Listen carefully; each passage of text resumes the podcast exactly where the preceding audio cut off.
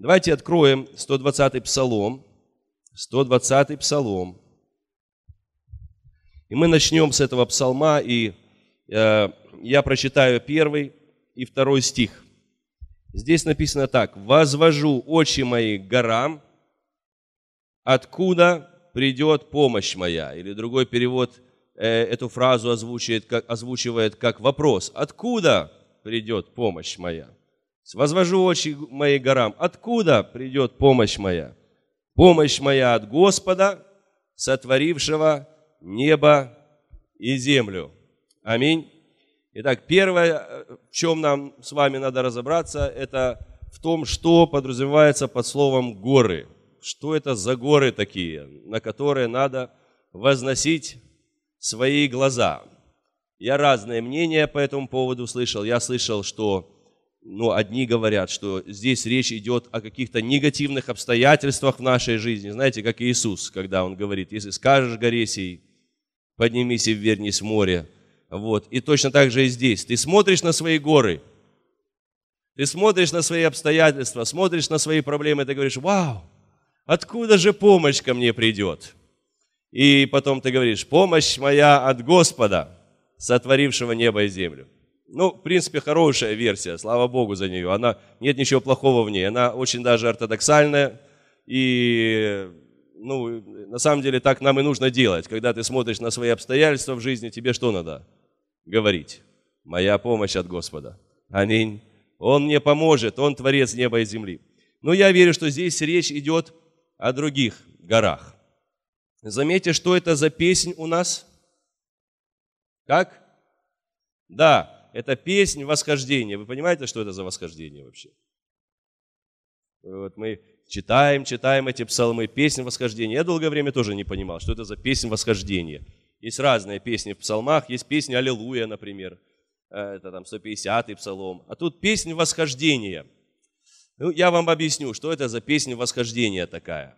Э, в древности израильтяне, они должны были каждый год, хотя бы раз в год – вот, но во всяком случае на каждый праздник, в принципе, должны были приходить паломничество куда? В Иерусалим должны были приходить. И они были должны приходить в паломничество куда? В храм. В Иерусалим, в храм. Теперь дело в том, что и Иерусалим, и храм, они расположены на возвышенности. Они расположены на холмах, на горах. Поэтому, когда паломники шли, они, скорее всего, как раз вот пели вот эти вот песни восхождения. Они шли, поднимались на эти горы, вот, и они пели песни восхождения. Следующая песня тоже восхождение. «Возрадовался я, когда сказали мне, пойдем в дом Господень». Аминь. Поэтому, когда речь идет, когда псалмист говорит «возвожу очи мои к горам», подразумевается, что он возносит свои горы на то, на свои глаза на то место, где расположен храм, и, соответственно, где пребывало святое присутствие Божье. Присутствие того Бога, который сотворил небо и землю. Аминь. То есть они идут вверх, они возносят свои глаза на храм, и они поют эту песню. Теперь нам с вами, конечно же, не, не надо возносить свои глаза куда-то на какой-то физический храм. Аминь. Нам не нужно возносить свои глаза на физические горы, нам нужно возносить свои глаза на небеса, туда, где сидит Господь. Аминь, на своем престоле. Аллилуйя. Слава Господу. Но что я хотел бы, на что я хотел бы обратить ваше внимание, это на то, что нам нужно возносить глаза. Заметьте это слово «возносить», «возводить» в синодальном переводе – это активный глагол. То есть, другими словами, тебе нужно убрать свои глаза с чего-то и перенести свои глаза на что-то. Аминь. Тебе нужно убрать глаза со своих обстоятельств, тебе нужно убрать глаза со своих проблем, тебе нужно убрать глаза с каких-то там страхов, которые есть в твоей жизни, с, из безвыходных положений. Куда тебе нужно обратить свой взгляд? На Господа. Аминь. Потому что на Его атрибуты, на Его характер, на все то, что Он есть, на Его способности. Он творец неба и земли, Он великий Бог, аминь. Он царь вселенной, Он владеет всем, у Него вся сила, у Него вся премудрость, аллилуйя. Более того, Он любящий, Он верный, ты возносишь свои глаза на все то, что есть Бог. Аминь. Но очень важно, что это твое решение. Они сами за тебя не вознесутся, эти глаза. Ты должен сам это делать, ты должен возносить свои очи горам. Теперь Иисус нас учит важности глаз, важности того, куда направлены наши глаза. Давайте откроем Матфея 6 главу. Матфея 6. Слава тебе, Царь наш. И давайте мы будем читать с 19 стиха. Э, здесь говорится, не собирайте себе сокровищ на земле, где моль и ржа истребляют, где воры подкапывают и крадут, но собирайте себе сокровища на небе, где ни моль, ни ржа не истребляют, и где воры не подкапывают и не крадут. Ибо где сокровище ваше, там будет и сердце ваше. Светильник тела есть око. Итак, если око твое будет чисто, то все тело будет светло. Если же око твое будет худо, то все тело твое будет темно. Итак, если свет в тебе, который в тебе тьма, то какова же тьма? Никто не может служить двум господам, ибо одного, ибо одного, или одного будет ненавидеть, а другого любить, или одному станет усердствовать, а о другом не родить. Не можете служить Богу и мамоне. Не можете служить Богу и мамоне. Я всегда, знаете, недоумевал по поводу этого местописания. Почему? Потому что ну, в 19-20 стихе говорится о деньгах, правильно? Не собирайте себе сокровища там на земле. Вот. И в 24 стихе говорится о деньгах, что ты не можешь служить Богу и богатством одновременно. И вдруг между этими двумя отрывками о деньгах говорится об, о глазе. Я думаю, чего вдруг, понимаете, Иисус прерывает. Но если убрать этот отрывок о глазе, то, в принципе, мы вроде ничего и не теряем, да? Иисус говорит о том, что не собирай себе сокровища на земле, собирай себе сокровища на небесах. Ты не можешь служить Богу одновременно и мамоне. Все сходится, все правильно. А тут раз, если у тебя око чисто, то все тело чисто. Чему Иисус говорит это место Писания? Аминь. Очевидно, око для него это важно. И важно именно в этом контексте. Теперь, чтобы понять, что говорит Иисус Христос, нам немножечко надо коснуться греческого языка. Вы знаете, что греческий язык – это тот язык, на котором был написан Новый Завет. Аллилуйя. Так вот, когда Иисус говорит, что если око твое будет чисто, это слово «чисто» – это греческое слово «аплус», которое, в принципе, обозначает э, несколько разных вещей. Оно может обозначать как чисто, оно может также обозначать как здорово. То есть здоровые глаза у тебя, то есть не, не больные, а здоровые. И также это слово может обозначать едино, противовес раздвоенности. Да? То есть, вы знаете, есть такая болезнь, когда у человека ну, глаза в разные стороны смотрят. Вот. И вот он примерно здесь такую вот рисует нам картину, что если твои глаза не раздвоены, они не расходятся, знаете, как у хамелеона. У хамелеона глаза, они каждый глаз независимо друг от друга смотрит. И вот он может смотреть вот так вот, как-то вот так вот. И, к сожалению, бывает так, что и у христиан такие же глаза. Они одним глазом смотрят на небеса, а другим глазом они куда смотрят? Они смотрят на, на, на землю. Одним глазом они смотрят на сокровища, которые там на небесах, на, на Бога смотрят, а другим глазом у них мамона, мамона, мамона, и это самое, деньги, деньги и тому подобное. И Иисус говорит, так не сработает. Если у тебя глаза раздвоены, если ты смотришь в разные места, пытаешься на двух стульях усидеть, пытаешься смотреть в разные места, то у тебя все тело будет темно.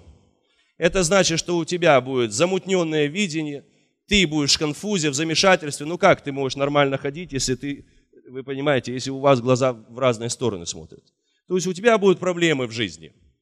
Если у тебя будет единый, единое видение, если ты оба свои глаза нацелишь в правильное место, и какое в данном контексте правильное место? Небеса и Бог. Ты возведешь очи свои к горам. Аминь. Где присутствие Божье, то твое все тело будет чисто, у тебя будет правильное видение, свет заполнит тебя, твое сердце, твой дух, ты будешь знать, как поступать в этой жизни, будешь принимать правильные решения, не будешь допускать ошибок. Аминь. Аллилуйя. Все у тебя будет залито светом. Слава Господу, это то, чего мы хотим. То есть очень важно, куда смотрят твои глаза. Очень важно, куда ты направляешь свое зрение. Аминь. Теперь, дорогие мои возлюбленные, когда апостол, апостол э, вернее, когда Иисус и когда Давид говорит о глазах, то, конечно же, э, ну, направить глаза на что-то, это является метафорой более глубокого переживания в нашей жизни. Что значит возвести очи к горам? Что это значит для нас? Что значит, что мы Э, у нас зрение не раздвоено, а смотрит только на Бога и смотрит только на сокровища, которые на небесах. Мы понимаем, что мы не говорим здесь о физическом зрении. Правильно? Да? Может быть, для псалмиста это и было физическое зрение. То есть они физически смотрели на физический храм. Но для нас с вами это не физическое зрение. То есть мы никуда, знаете, мы не, не, не пялимся на небеса. Что ты делаешь? Возвожу очи к горам стою. Нет. За этой метафорой есть какая-то духовная реальность. Есть духовная реальность, и за метафорой взирание. И первое, что значит возводить свои очи к горам, это значит обращать свое внимание. Это значит, что твое внимание отдано чему-то. Что значит я смотрю на Господа? Что значит я смотрю на небесное? Это значит, что я свое внимание отдаю Господу, я свое внимание отдаю небесному, в отличие, ну, противовес там, земному там, и тому подобное. Понимаете?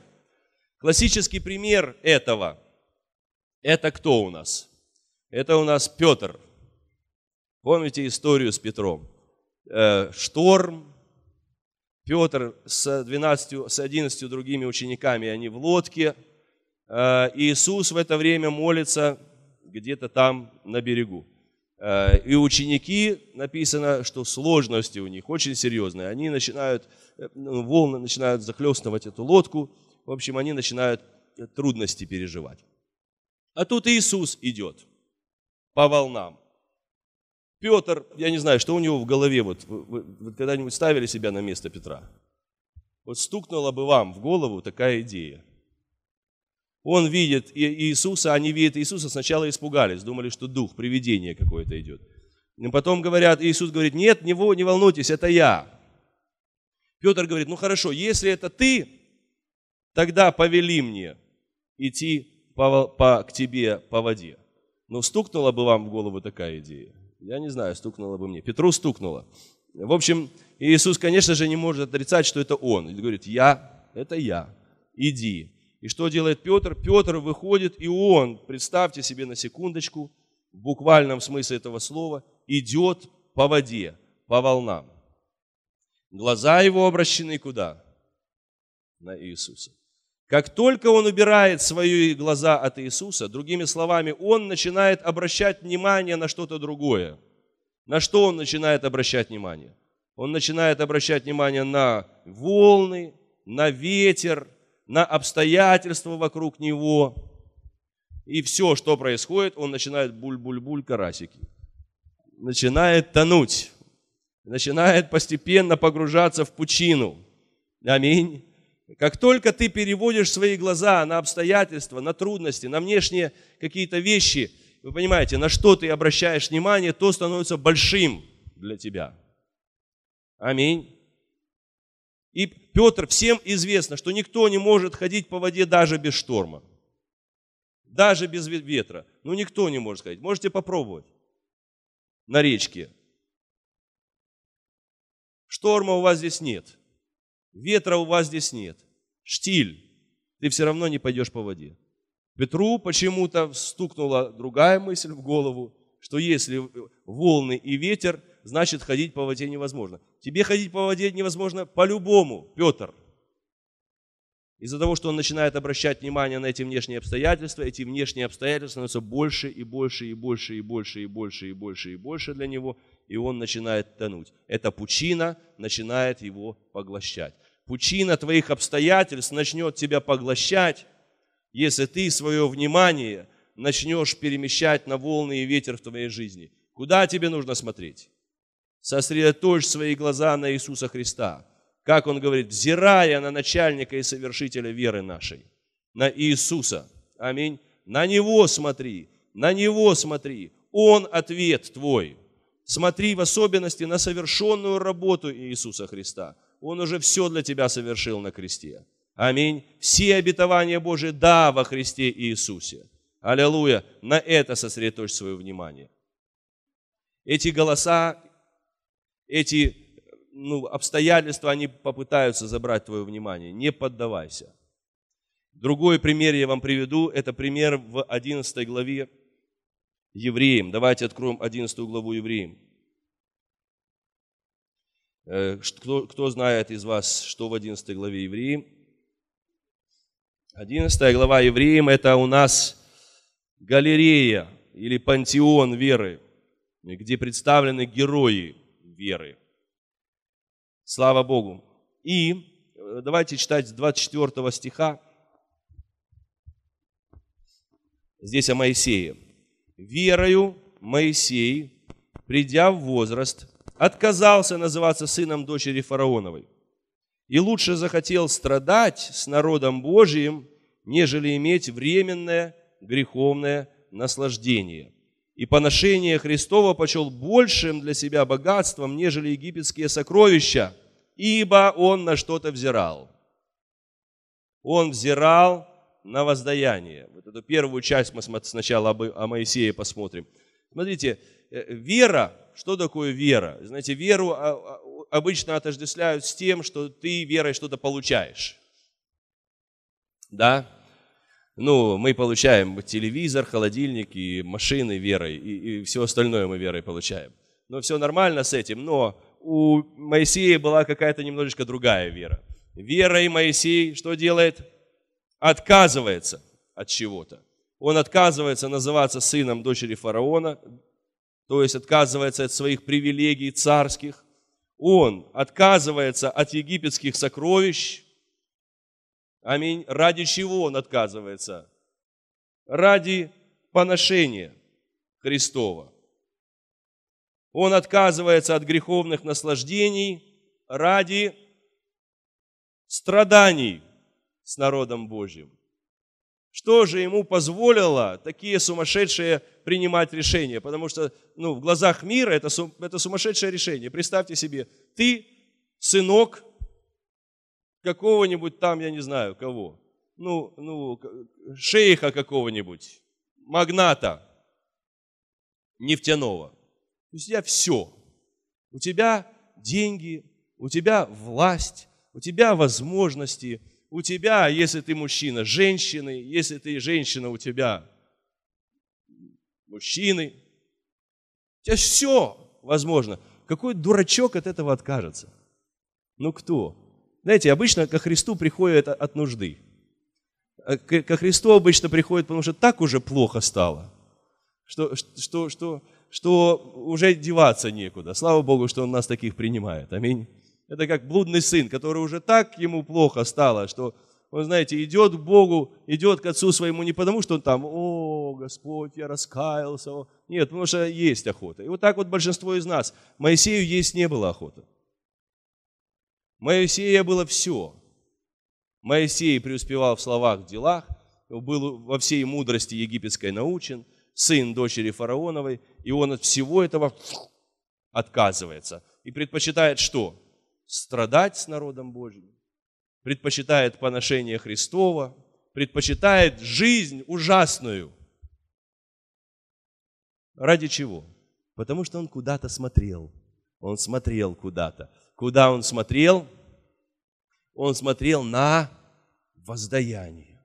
Он знал, что это временно, что эти временные страдания, они не сравнятся по сравнению с тем, с той славой, которая нам готовится. Аминь. Аллилуйя, слава Богу. И об этом именно говорит апостол Павел, когда говорит, что мы не смотрим на видимое, а смотрим на невидимое. То есть, другими словами, мы не обращаем внимания на видимое. А что за видимое было у апостола Павла? В пятой главе 2 Коринфянам, 4 главе 2 Коринфянам. Его там бьют, его, вы понимаете, э, в нокдаун посылают, у его э, э, позорят. Страшная жизнь. Он говорит, а мы не унываем. Почему мы не унываем? Почему? Потому что мы куда-то смотрим. А смотрим мы на невидимое, которое вечно. Смотрим на воздаяние, смотрим на награды, которые прямо сейчас для нас готовятся, венцы, которые для нас готовятся, слава, которая будет для нас. И это слава вечная, вы понимаете, это жизнь страданий за Христа, жизнь трудностей. Она настолько короткая, она чук, ее нет. Пар. А та жизнь славы, она вечная. Вот что позволяло Моисею пренебречь всеми этими вещами. Оставить верой позицию и так далее. И дальше мы о нем читаем. О Моисее. Моисей – великий герой веры. Слава Богу. 27 стих. «Верою оставил он Египет, не убоявшись гнева царского, ибо он, как бы видя невидимого, был тверд. Как бы видя невидимого, был тверд. Смотрите, э, Моисей оставляет Египет. И Моисей, написано, не убоялся гнева царского. Знаете, мы читаем, и мы пропускаем мимо ушей эти, эти все вещи. Вы понимаете, что это значит? Не убоялся гнева фараона. Кто такой был фараон на то время? Фараон на то время это была самая великая личность в мире, на земле.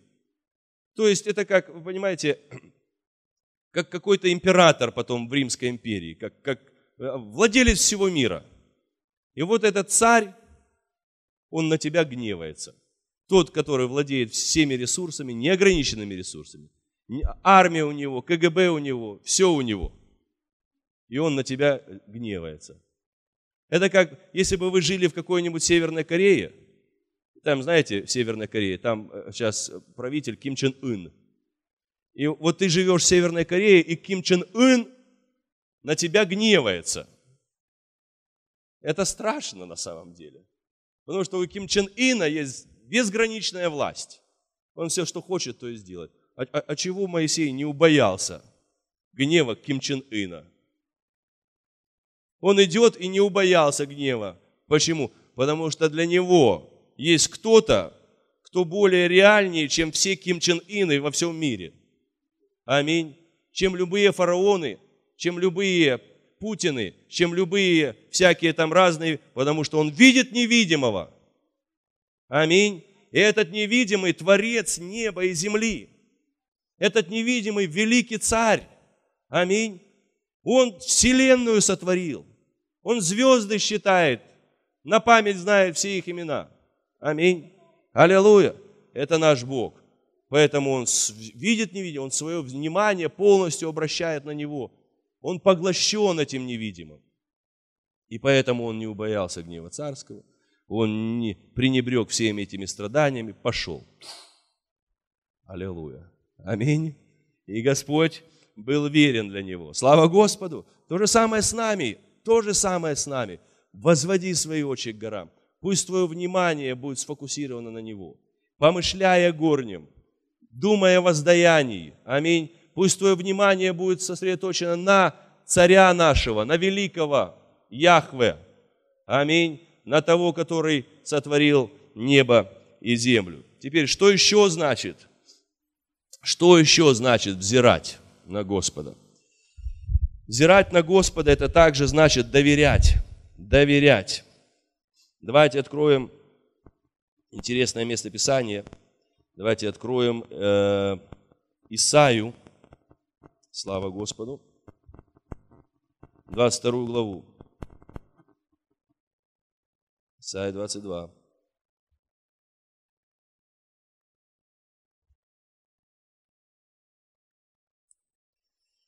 И в Исаия 22 э, Израиль переживает проблемы серьезные.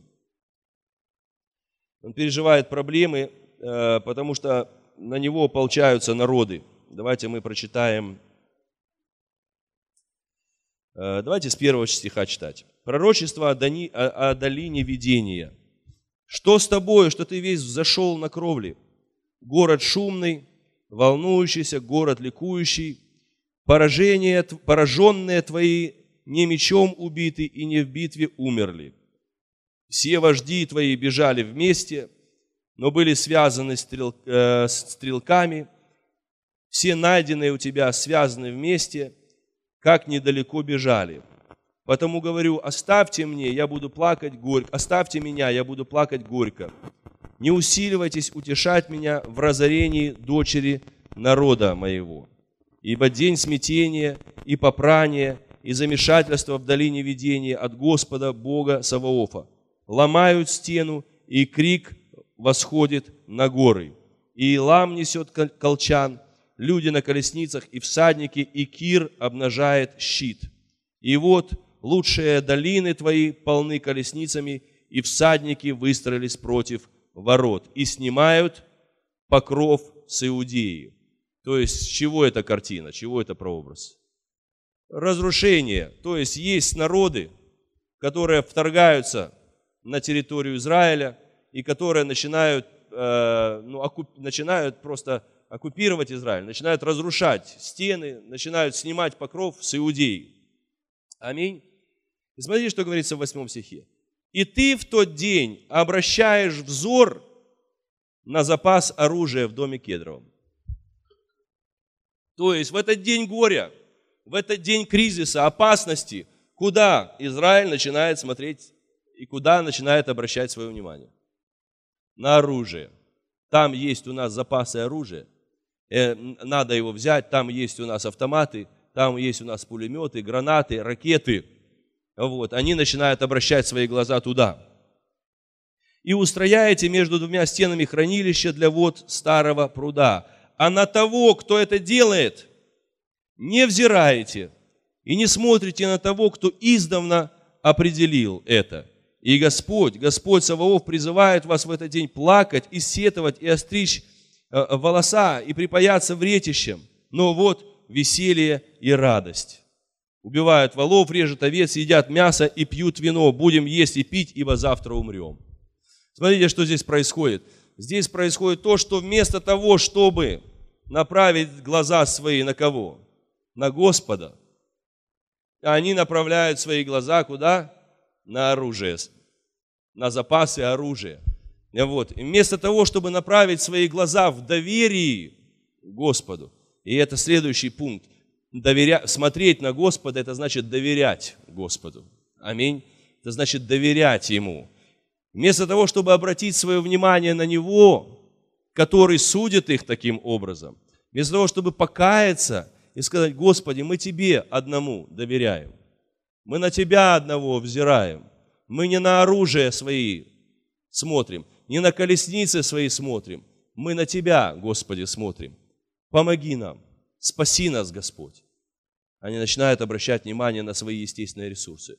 Вы понимаете, э, это то же самое, что мы очень часто делаем. Когда мы попадаем в кризис, что мы делаем? Первое, что мы делаем, это начинаем естественные ресурсы свои проверять. А как мы можем мы выйти из этого кризиса имея вот такие возможности, такие возможности и всякие возможности. Нет, дорогие, первое, куда тебе нужно смотреть? На Господа. Беги к Нему. Твои ресурсы, они настолько ограничены. Аминь. Они настолько ненадежны. Твои финансы настолько ненадежны. Сколько уже раз происходило так, что, о, все, есть деньги, все нормально, а потом чик-чик-чик-чик-чик.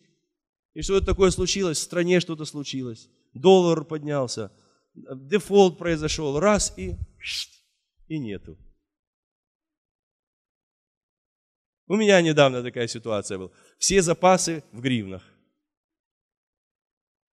Понимаете, в банке деньги все в гривнах. Думаю, ну, э, начинается проблема с долларом. Думаю, ну, ну, ну, надо это самое, надо не, не, не паниковать, надо оставать. Вместо того, чтобы побежать к Господу, Господь, помоги, как-то направь, что делать? Все, доллар взлетел. На сколько он взлетел у нас? На, на 50% взлетел. Представьте, 50% запасов нету. И мало того, что доллар взлетел, так еще и цены повысились. Вот. И что это происходит? Это у тебя запасов даже не на 50%, а у тебя запасов сразу там неизвестно на сколько. Вы понимаете, что это такое? Это, это богатство неверное. Сегодня оно есть, завтра его нет. Сделала крылья, как орел, и улетела. Если твои глаза направлены на эти богатства, если эти глаза твои направлены на ресурсы твои, на какие-то связи твои, там разрулим, что-то сделаем, там у меня есть там Иван Иванович, как-то мы, поможет он мне, а Иваныч бах и клюкнулся, нету Ивана Ивановича. Дорогие, свои глаза на Господа, доверяйте Ему. Только Он скала непоколебимая, только Он верный источник, который никогда не подведет. Аминь. Как говорит апостол Павел, что полагались не на богатство неверное, но на Бога, живого, дающего нам все обильно для наслаждения. Аминь. Аллилуйя. Слава Господу. Аминь.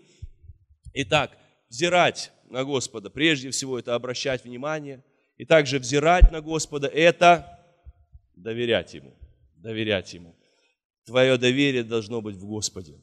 Аллилуйя. И теперь и еще один пункт. Давайте мы откроем Псалом. Слава тебе, Царь наш. Псалом 122.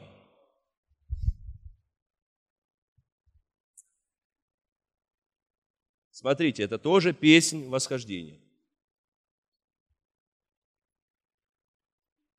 И тоже здесь возводятся очи. Аминь. Здесь говорится, к тебе возвожу очи мои, живущие на небесах.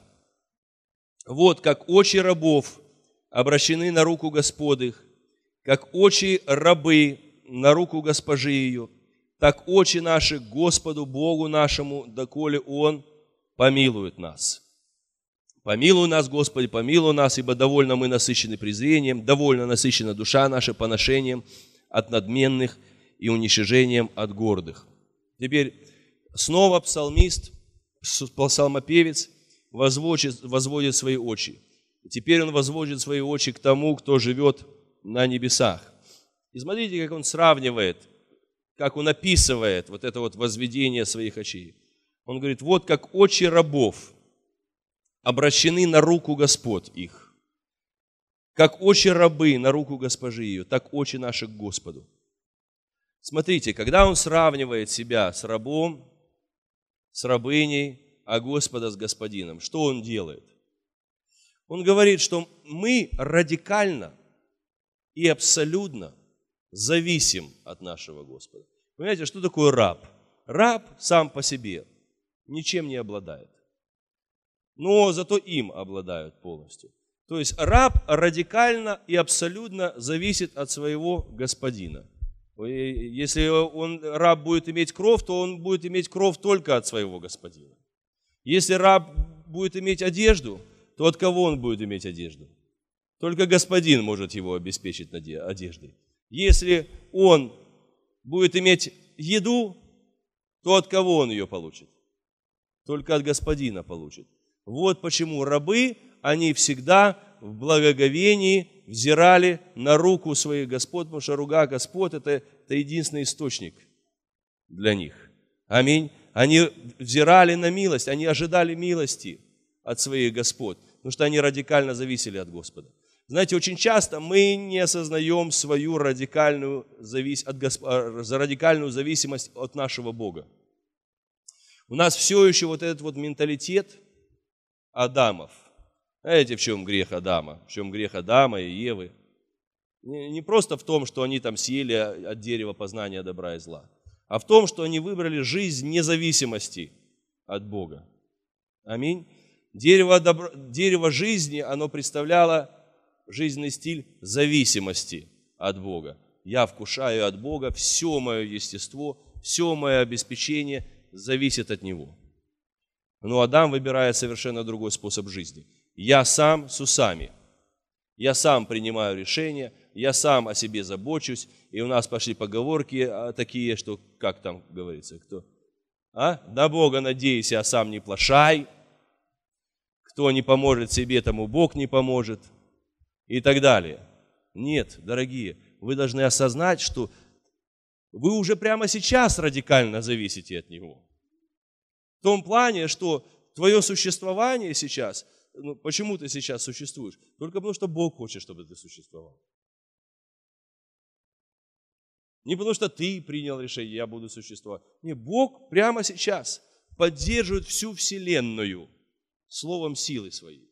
Это значит, что вся Вселенная, она радикально зависит от Его воли. Он вот сейчас захотел бы убрать слово силы своей, и все исчезло. Знаете, это вот как сон. Вы когда-нибудь видели сны? Ну, видели. Я сегодня видел сон. Плохой сон я сегодня видел. Я был рад, что я проснулся. Но э, когда я проснулся, этот сон исчез. Вот для, когда ты снишься, когда он тебе снится, он как будто реальный. А потом, когда ты просыпаешься, его нет. Потому что это, это что-то эфемерное, химера такая. Но вы понимаете, этот мир настолько... То есть мы можем сказать, что сон, он радикально зависит от меня. Если я сплю, я могу его видеть. Если я встал, все, его нет. Вот точно так же этот мир. Я не говорю, что этот мир сон, я говорю, что он точно так же радикально зависит от Бога. Но мы очень часто не осознаем это. Каждое твое дыхание, каждая молекула твоя, вот твое тело состоит из молекул. Они как-то связаны друг с другом. Единственное, почему они связаны прямо сейчас друг с другом, почему твое сердечко прямо сейчас бьется, почему ты дышишь, почему сейчас смотришь, почему ты думаешь, почему ты до сих пор прямо сейчас живой. Только благодаря воле Бога. Он держит тебя в своей руке. Ты полностью от него зависишь. А человек, вы понимаете, он задрал нос, он думает, что его жизнь в его руке. Что все от меня зависит. Какая иллюзия? Это, это шутка. Что от тебя зависит? Ничего от тебя не зависит. От Него все зависит. Аминь. И мы должны, и если ты христианин, ты должен признать это. Ты должен в смирении приступать к Нему и говорить, Господь, я полностью завишу от Тебя. Я признаю это, и я благодарен Тебе за это. Я благодарен за... Я, я, не, я не считаю, что этот день, знаете, не принимаю этот день как должное. Этот день существует прямо сейчас, и я существую в нем только благодаря воле Бога я благодарю Тебя, Господь, за то, что Ты позволил мне сегодня жить. Ты позволил мне сегодня наслаждаться этим миром. Я имею кровь, я имею одежду, я имею еду. Все это благодаря Тебе, Господь. Аминь. У многих людей жизнь ропота. Знаете, почему люди ропщут, ропщут и ропщут? Этого нету, всего нет. Они все ропщут и ропщут, ропщут. Что они неблагодарны за то, что Господь им дает то, что они имеют уже. Особенно, если говорить о сравнении, если сравнивать с другими людьми. Слушайте, мы так много чего имеем. Господь уже так нас благословил. Когда я взираю свои, своими глазами на Него, я говорю, Господи, только Ты источник моей жизни. Только Ты источник всего благого, что есть в моей жизни. И всего того благого, что есть во мне. Мы думаем, что благо – это как-то что-то присущее мне самому. Слушайте, благо тебе не присуще. Тебе присущ грех. Вот что тебе присуще. Тебе присуще бунтовство. Тебе присуще противление Богу. Вот что тебе присуще. Все то добро, которое есть в тебе, это только благодаря тому, что Бог в тебе работает. Аминь. А все то зло, которое есть в тебе, это благодаря тебе. Поэтому мы в смирении и в кротости мы взираем и говорим, Господи, если Ты этого не сделаешь, то этого не будет. Если Ты меня не, не изменишь, то я себя не изменю. Если ты меня к себе, как говорит псалмист, обрати меня, и я обращусь к тебе. Аминь. Если ты меня не обратишь, если ты мое сердце не изменишь, если ты не будешь работать своим духом во мне, я, я не смогу тебе угождать. Аминь. Если ты меня не будешь кормить, мне негде взять. Если ты меня не будешь одевать, мне негде взять. Аминь. Теперь радостная новость, дорогие возлюбленные, что наш Бог, Он не рабовладелец, аминь, Он наш Папа небесный, Он наш небесный Отец. И как говорит Иисус Христос, если вы умеете дары, даяния благие давать детям вашим, насколько больше Отец ваш Небесный. Аминь. Это значит, что нам не нужно умолять, знаете, выламывать Богу руки. Ну да, я, знаете, он ну я не знаю, дам тебе, не дам тебе сегодня. Ну ладно, и подачку тебе какую-то дал. Нет, он любит благословлять своих детей. Он любит миловать. Аминь. Любит прощать, любит работать над своими созданиями, лепить эти создания. Вы знаете, как искусный э, художник или там этот гончар, он лепит красивые сосудики. Аминь. Для себя. Слава Богу. Аминь. Но тем не менее, тем не менее, братья и сестры, наши глаза должны быть устремлены на Его руку, как на единственный источник всех наших благословений. Мы должны быть благодарны. Аминь. Мы должны быть зависимы. Слава Господу. Аминь. Поэтому, когда псалмист говорит, возвошу очи свои к горам, вот примерно, что он имеет. И последнее место Писания давайте откроем и будем славить Господа. Давайте откроем Псалом 30. Псалом 30. И здесь говорится так. О Господь, мы любим Тебя. Любим Тебя, Царь наш. Сейчас найду, братья и сестры. Нет, это Псалом 33, прошу прощения. 33, 33 и стих 6. Это такое, как, как печать на эту проповедь. Здесь говорится, кто обращал взор к нему, аллилуйя, те просвещались, аминь, и лица их не постыдятся. То есть, другими словами, если ты принял для себя решение возвести свои очи к горам, убрать свои глаза со всего остального и свой взор на него, твое лицо будет сиять, и никогда ты не постыдишься. Господь тебя никогда не подведет. Аминь. Аллилуйя.